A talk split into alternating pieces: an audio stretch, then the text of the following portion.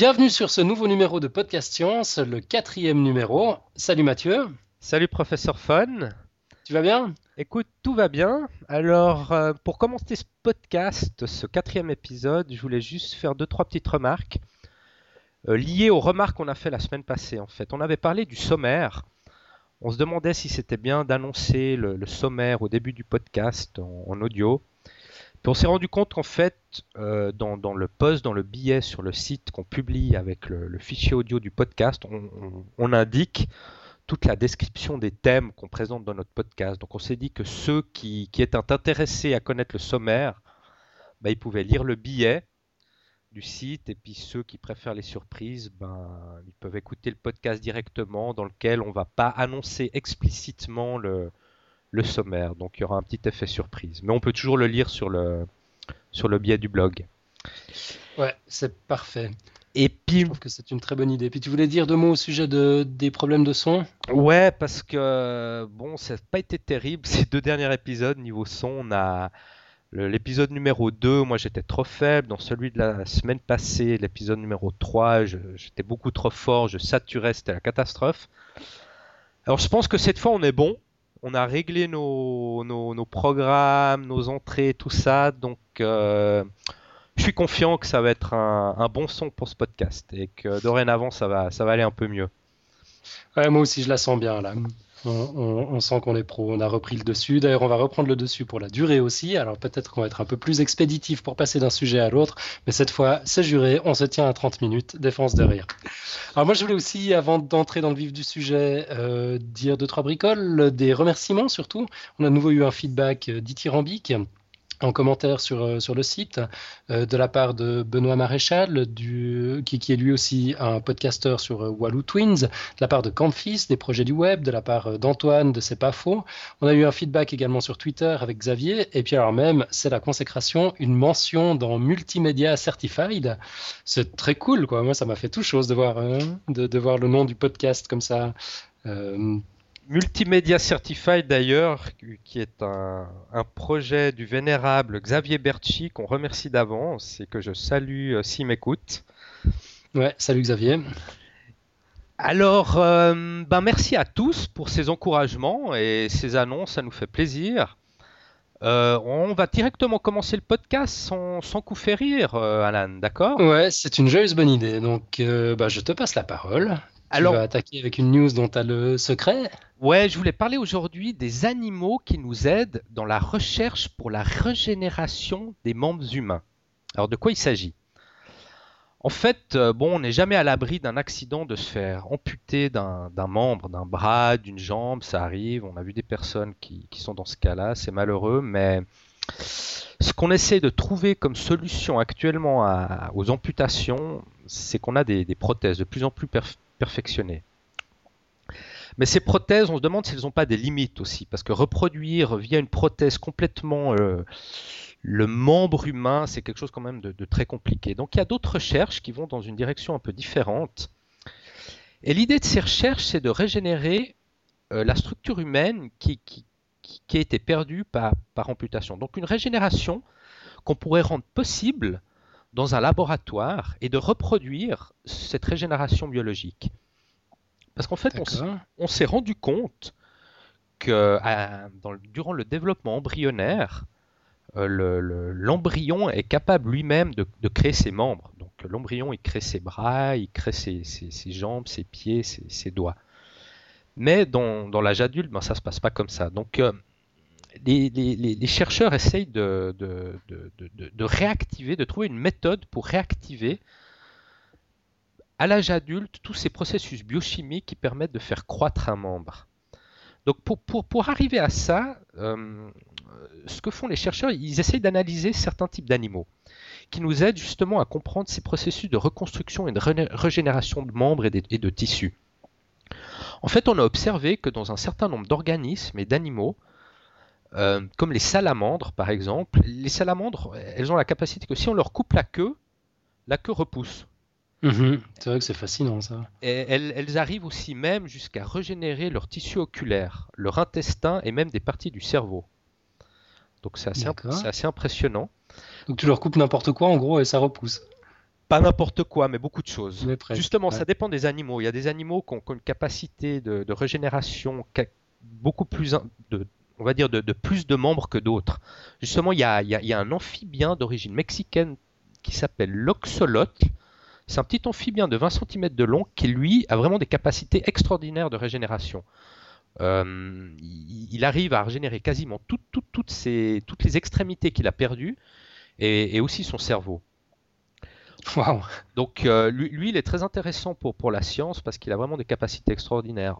On voit aussi des, des- des- des régénérations chez les poissons. Par exemple, les ailerons des poissons, si on les coupe, ils, ils réapparaissent. La peau. On voit aussi chez les têtards, euh, chez les étoiles de mer, cette capacité de, re- de régénérer des membres. Donc on voit qu'il y a tout un certain nombre d'animaux qui sont capables de, de, de- de faire ça. Mais on, voit que ces capacités sont beaucoup plus développées chez les amphibiens que chez les vertébrés.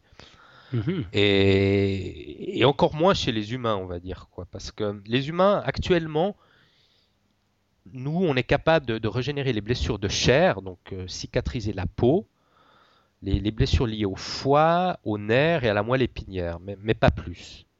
En tout cas, les humains à, l'état adulte. On a vu que chez les enfants en bas âge, si, un bout du doigt est sectionné, ils sont capables de régénérer ce bout du doigt. Donc le, bout du doigt recommence à croître en recréant tous les vaisseaux sanguins, les os, les nerfs, la peau et, l'ongle. On a aussi fait en parallèle des études sur les, souris adultes, elles, qui ont les- ces mêmes capacités que les enfants chez les, chez les êtres humains. Donc de régénérer le bout d'un doigt, par exemple, qu'on leur a coupé. Et, mais bon, il ne faut pas non plus que la coupure soit trop importante, parce que là, si le tissu est trop abîmé, c'est- pas possible de reconstruire. Mais les souris adultes ont, ont ces mêmes capacités de régénération que les, que les enfants en bas âge. D'accord.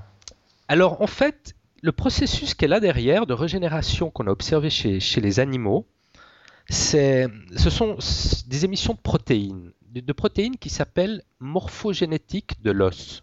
En fait, en, anglais, c'est les initiales BMP pour dire Bone Morphogenetic Proteins. Et, ces protéines ont la capacité de favoriser fortement la formation de nouveaux os, de cartilage et, et de tissus, et tout ça de manière très solidaire on a étudié sur, sur les souris, par exemple, justement, euh, que ces protéines BMP apparaissent dans les endroits euh, où il y a eu une amputation et où la, régénération se fait naturellement par le corps. Comme j'ai dit avant, par exemple, le bout d'un doigt. Donc on voit qu'il y, a- ces protéines BMP qui apparaissent dans ces zones-là. Mais dans les zones où il n'y a pas cette capacité de régénération, euh, cette protéine, elle n'apparaît pas. Mhm. Donc évidemment, tu, tu, tu, tu as On voit venir la suite. on, ouais. on voit venir l'histoire. Les chercheurs, ils ont essayé de traiter des, des zones non régénératrices, des zones amputées qui n'ont pas cette capacité de, de- de régénération, avec ces protéines BMP, et ils ont pour, pour essayer de, de- voir si si- s'il y avait une croissance, euh, en fait, pour aider la, la croissance, euh, la croissance des membres qui ont été sectionnés. Et on a, on, oui, on a vu des en haleine, alors. comment? Alors, alors? non, bon, on a vu des résultats. Bon, on est encore loin Ah du ouais. compte, hein, mais euh, mais il y a des résultats. Mais en fait, euh, ce qu'il faut savoir, c'est que chez les vertébrés, euh, la salamandre, c'est en fait le, le seul vertébré adulte capable de régénérer une extrémité complète. Mhm. Et ça, elle le fait assez facilement, elle le fait en- assez rapidement, en moins de 10 semaines. On voit aussi que chez le tétard, euh, si, on lui coupe la queue, il est capable aussi de la régénérer. Mais une fois qu'il s'est transformé en, en grenouille, après la métamorphose, il perd cette capacité de, régénération. Donc, on, s'intéresse tout particulièrement à cette phase embryonnaire chez les vertébrés, parce que dans, la majorité des, vertébrés, sauf les salamandres qui à l'âge adulte peuvent régénérer d'une manière complète les extrémités, mais chez les mammifères adultes, chez les mammifères, je veux dire, c'est généralement dans la phase embryonnaire qu'on voit ces phénomènes. Et, en fait, on pense que la salamandre, euh, elle, a été soumise à des changements évolutifs qui ont modifié sa, manière de, de percevoir son propre environnement. Et, ça lui donne d'une certaine manière une capacité d'accès à une propriété ancestrale qui est perdue, euh, qui semblerait perdue, mais qu'elle arrive à récupérer pour régénérer ses membres. Par contre, chez les, chez, chez les mammifères, et en l'occurrence chez les humains, on, on- on constate que en fait, l'environnement embryonnaire est, complètement différent de celui des, adultes. Parce que hum, l'environnement embryonnaire, l'embryon il se trouve dans une solution aqueuse, dans l'utérus, mhm. dans un liquide amniotique, et il est exposé à des conditions de pH et d'oxygène euh, complètement différentes des conditions postnatales. Mhm. Donc les chercheurs, ce qu'ils essaient de faire, c'est de évidemment d'essayer de, répliquer ces, environnements amniotiques pour, favoriser la, régénération chez, chez, des mammifères adultes. Et pour ce faire, ils, font des, expériences avec des, conteneurs qui contiendraient une solution chimique proche de, la solution dans laquelle se trouvent les embryons dans, l'utérus. Et à cette solution chimique, on, lui connecte des, influx électriques qui permettent de, diriger des charges dans la solution chimique, de modifier des, ions dans la solution chimique et, la tension électrique, et aider d'une certaine manière, en modifiant ces charges, à la, prolifération, à la prolifération des cellules dans les zones amputées. Et aussi, ce qui est important, c'est donner une direction à la croissance. Parce que l'idée, c'est pas que la croissance se fasse, euh, si on a par exemple un bras coupé, c'est pas qu'elle se fasse en direction de l'intérieur du corps et de l'épaule, il faut qu'elle se fasse vers l'extérieur. ouais, t'aurais l'air fin avec une deuxième épaule. Donc, il faut, aussi essayer de diriger euh, cette croissance. Et ça, on le fait justement avec des connexions électriques dans ce, conteneur qui, contiendrait une solution chimique et dans lequel on baignerait les, zones euh, amputées. D'accord. Et, mais ce qu'il faut aussi faire attention, c'est que, évidemment, si un adulte a, a dû subir une amputation, l'adulte, il a, il a un certain âge, donc son tissu a aussi un certain âge. Et si une régénération se fait, elle se fait avec des tissus euh, jeunes et nouveaux. Mhm. Donc il faut faire attention aussi à bien pouvoir connecter ces nouveaux tissus avec les anciens. Donc faut pas qu'il faut qu'il faut qu'il y ait une, sorte de compatibilité et faire attention pour pas qu'il y ait de problème entre les, vieux et les nouveaux tissus. Donc en gros c'est ça la news dont je voulais parler. Moi, moi bon c'est des news qui, c'est des recherches qui sont encore euh, loin du compte, donc euh, je pense qu'il va y avoir plusieurs dizaines d'années euh, pour arriver peut-être à des résultats. Mais c'est une direction assez intéressante de pouvoir nous-mêmes, que notre corps puisse régénérer ses propres membres qui, ont été, coupés ou sectionnés. Et moi, ça me ferait vraiment halluciner si, un jour ça arrive, on arrive à régénérer nous-mêmes nos propres membres. Ça, ce serait vraiment incroyable. Ouais, surtout en explorant ces pistes-là, quoi. Moi, je trouve que c'est assez, hum, assez euh, symptomatique d'un grand changement dans la culture, quand même. Je, me rappelle euh, quand, j'étais gamin de séries à la télé avec euh, un homme bionique et, une femme bionique, je, ne sais même plus comment ça s'appelait, mais enfin, Steve Austin. Cette, ouais, c'est ça, ouais. Cette, cette, arrogance, cette toute puissance de, de la science qui pensait qu'elle allait pouvoir tout remplacer encore à, cette époque-là. Puis finalement, là, on, ouais, on, a, on a vu les limites de, de cette approche et puis on, on s'oriente vers quelque chose qui me paraît déjà beaucoup plus modeste. Quoi. On va regarder dans la nature ce qui se fait, et puis ouais, ça, ça, ça sert d'inspiration. Je, je, trouve ça absolument génial. Quoi. Elle, est, elle, est, elle, est, top, ta news. C'est excellent, je trouve très prometteur, j'espère qu'on y arrivera un jour. Je sais pas si on sera encore là pour, pour le voir.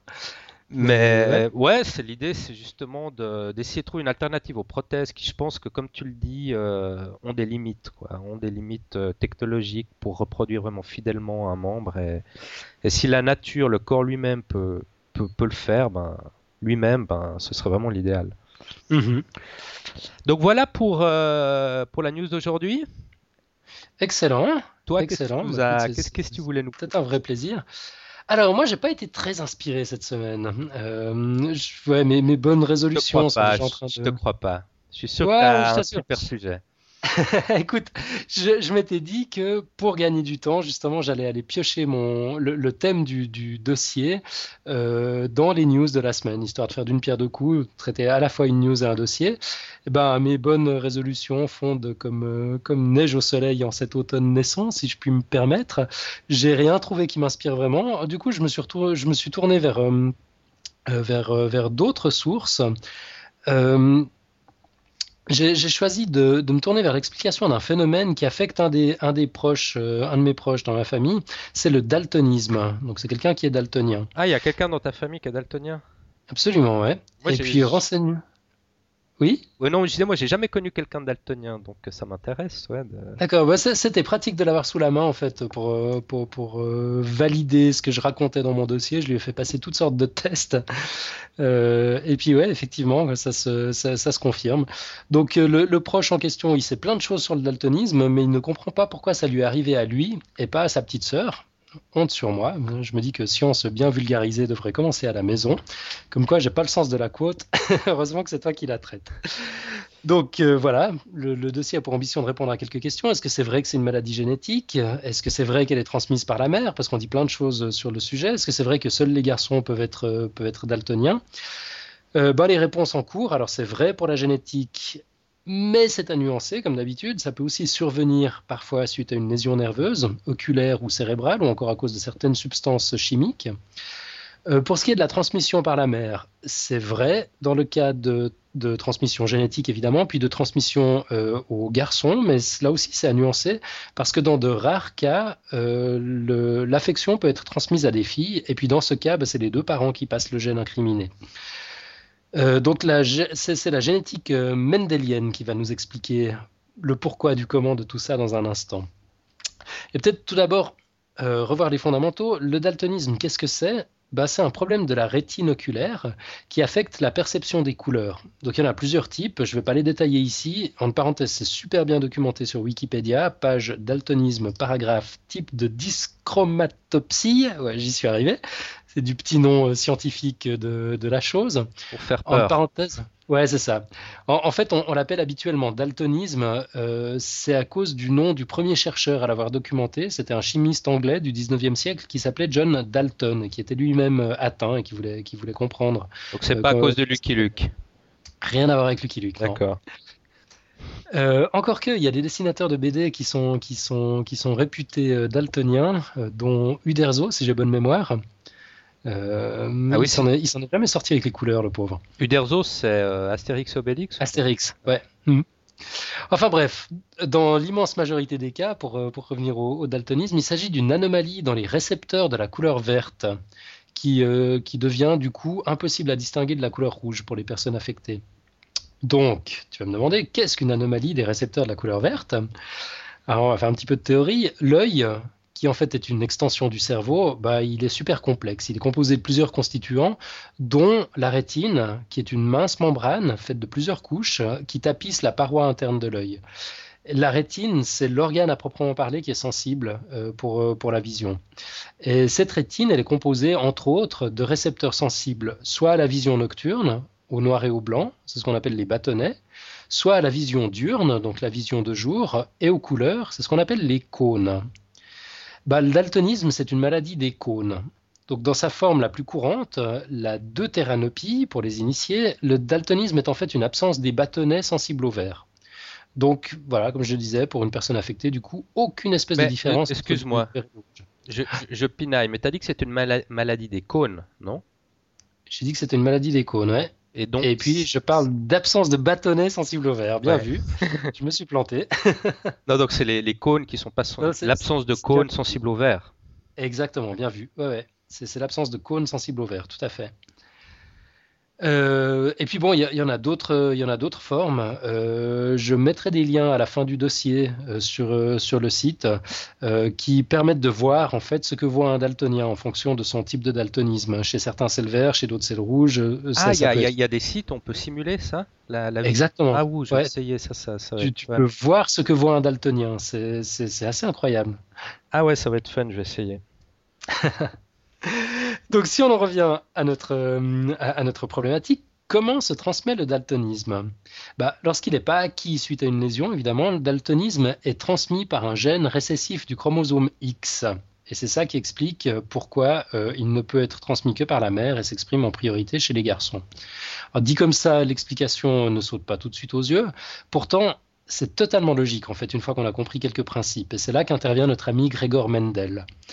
Alors Mendel, c'est encore un de ces personnages formidables. C'était un moine et botaniste tchèque de langue allemande. Enfin, je dis tchèque, on pourrait dire autrichien, parce que sa région, la Moravie, appartenait à l'époque euh, à la couronne d'Autriche. Donc l'époque, c'était le milieu du 19e siècle. Puis les lois de, de Mendel sont aussi célèbres dans l'histoire de la science que le bain d'Archimède ou la pomme de Newton. Euh, dans, son cas, c'était des expériences menées sur des pois, donc les, les, plantes, les, pois, les petits pois, qui lui ont permis de découvrir les lois de l'hérédité c'était un personnage vraiment intéressant. Il était complètement dehors de tous les circuits scientifiques. Ses, recherches étaient absolument extraordinaires. Euh, et malheureusement, elles ont été rapidement oubliées de la communauté scientifique.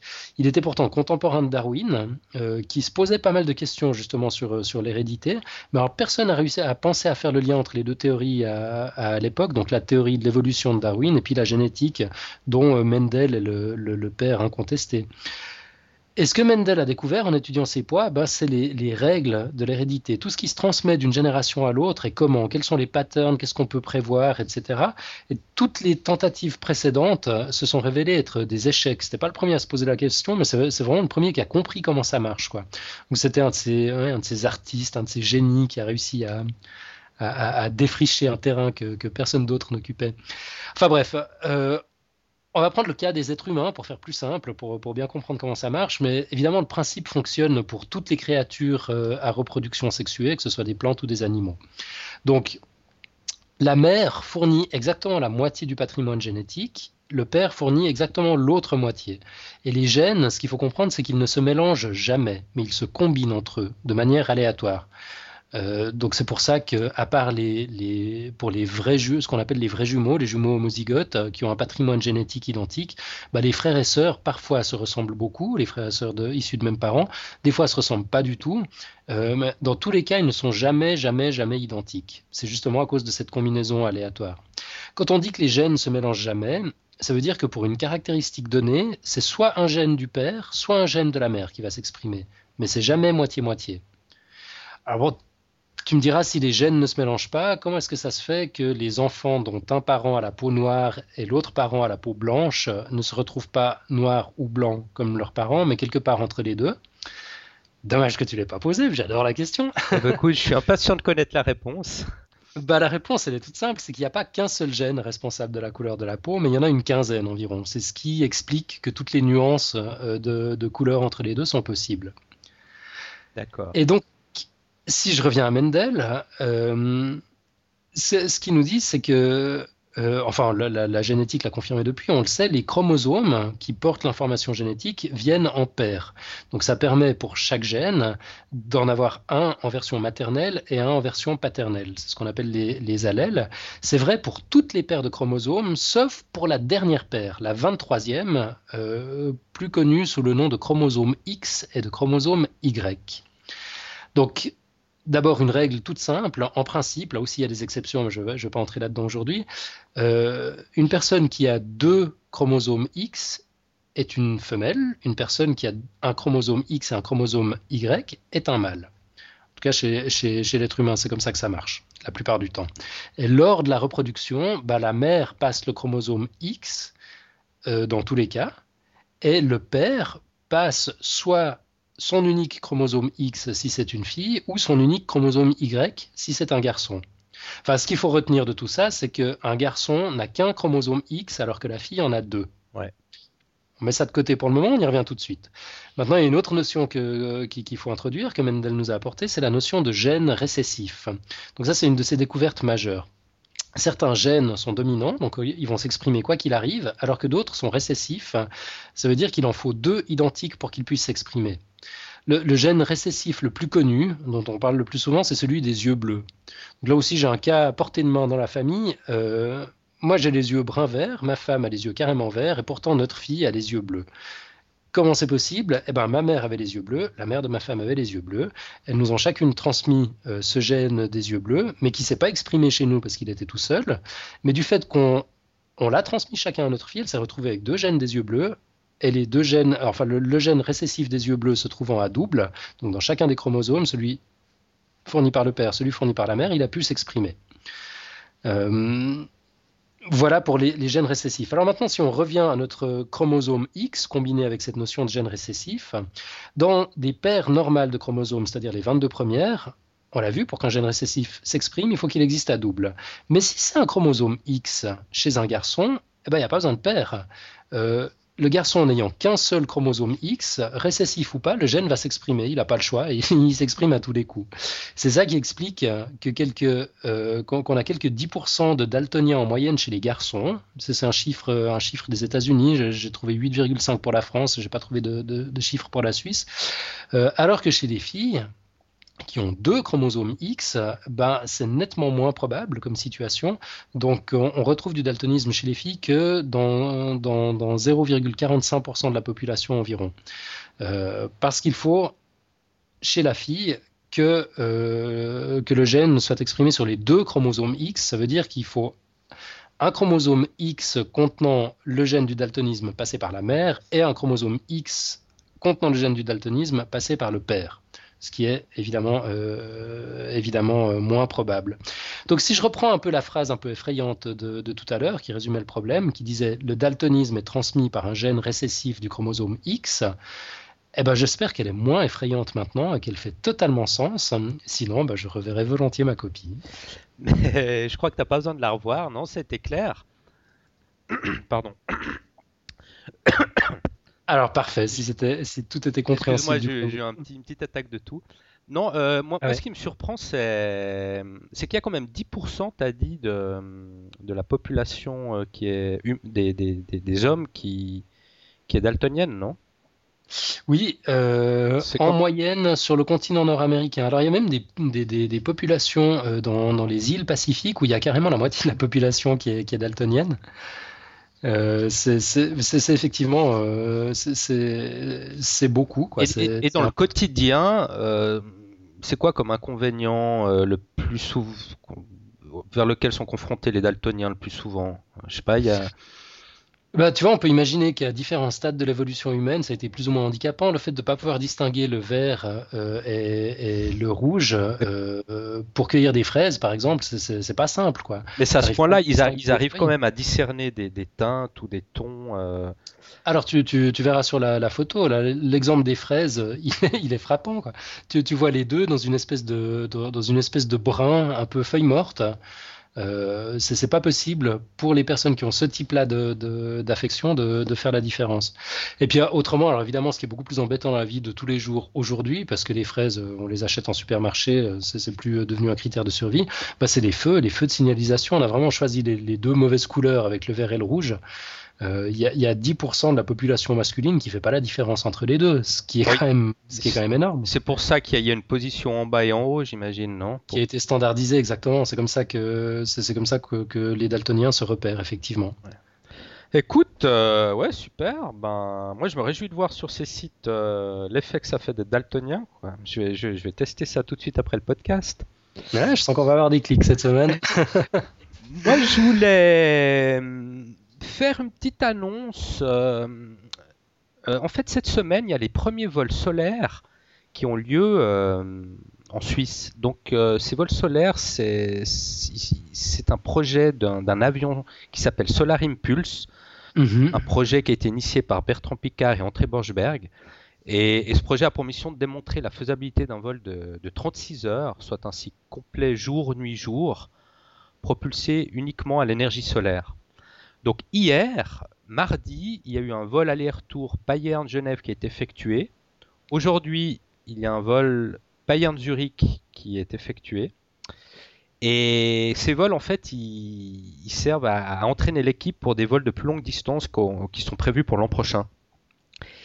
Et vous avez peut-être eu la chance de voir ces, avions Solar Impulse passer au-dessus de vous parce qu'ils ont, ils suivent une route prédéfinie, ils volent, ils volent à basse altitude justement pour que les gens puissent le voir. Donc sur leur site, je crois que c'est indiqué la, route euh, qu'ils suivent. Donc euh, essayez de lever la tête. Euh, bon, en fait, c'est aujourd'hui qu'il fallait lever la tête. Je crois qu'il y en a, il y en plus d'ici la fin de la semaine, mais ah, dommage. juste une ou deux petites données rapides euh, sur, ce Solar Impulse, sur cet avion. En fait, il a l'envergure d'un Airbus A340, donc 63,4 mètres d'envergure. ah quand même, ça. Il a le poids d'une voiture moyenne, donc de 1600 kg. Mm-hmm. Il comporte près de 12 000 cellules solaires qui sont intégrées dans les ailes. Et ces cellules les alimentent en énergie renouvelable et quatre moteurs électriques de l'avion qui ont une puissance de 10 chevaux chacun au maximum. Et, et ce qui se passe, c'est qu'il y a des batteries lithium polymère de 400 kg qui sont rechargées durant la journée, qui permettent de voler la nuit. Donc voilà, voilà pour la petite info de la semaine sur ces vols solaires qu'on lit en Suisse. Ah ben, bien cool, c'est vrai que ça c'est une, aventure à suivre de près, c'est quand même c'est juste génial quoi, ces projets fous.